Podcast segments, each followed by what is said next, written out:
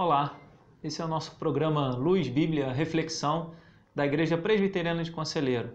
E a nossa reflexão de hoje é no Evangelho de Mateus, capítulo 1, versículo 21, que diz assim: Ela dará à luz um filho, e lhe porás o nome de Jesus, porque ele salvará o seu povo dos pecados deles. Quando nós lemos esse texto no Evangelho de Mateus, mostrando que quando o anjo anunciou que Jesus nasceria do ventre de Maria. Ele veio com um objetivo de salvar o seu povo dos pecados deles.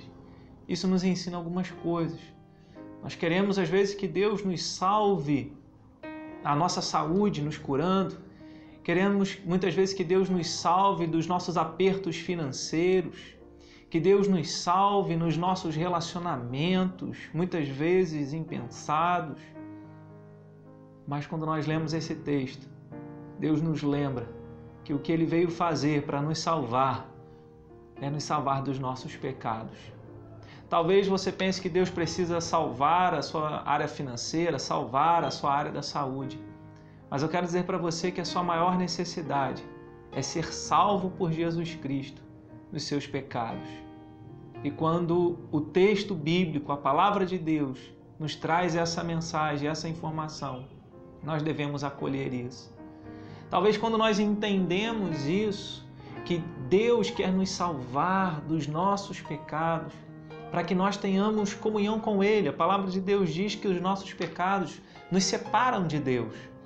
Mas quando nós cremos em Jesus Cristo como o nosso Senhor e o nosso Salvador, nós somos salvos por Ele, por causa da graça dele, por causa do sacrifício dele na cruz, no nosso lugar.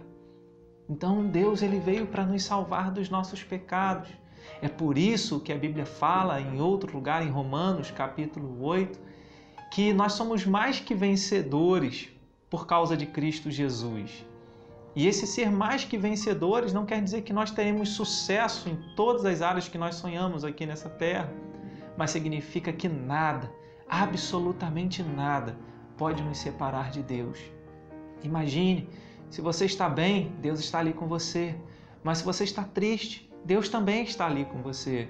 Se você experimentou o sucesso, Deus está lá. Mas se você vive o fracasso, Deus está lá também, porque não são as circunstâncias da vida ou o nosso estado emocional que vai ser a medida para dizer se Deus está conosco ou se Deus não está conosco.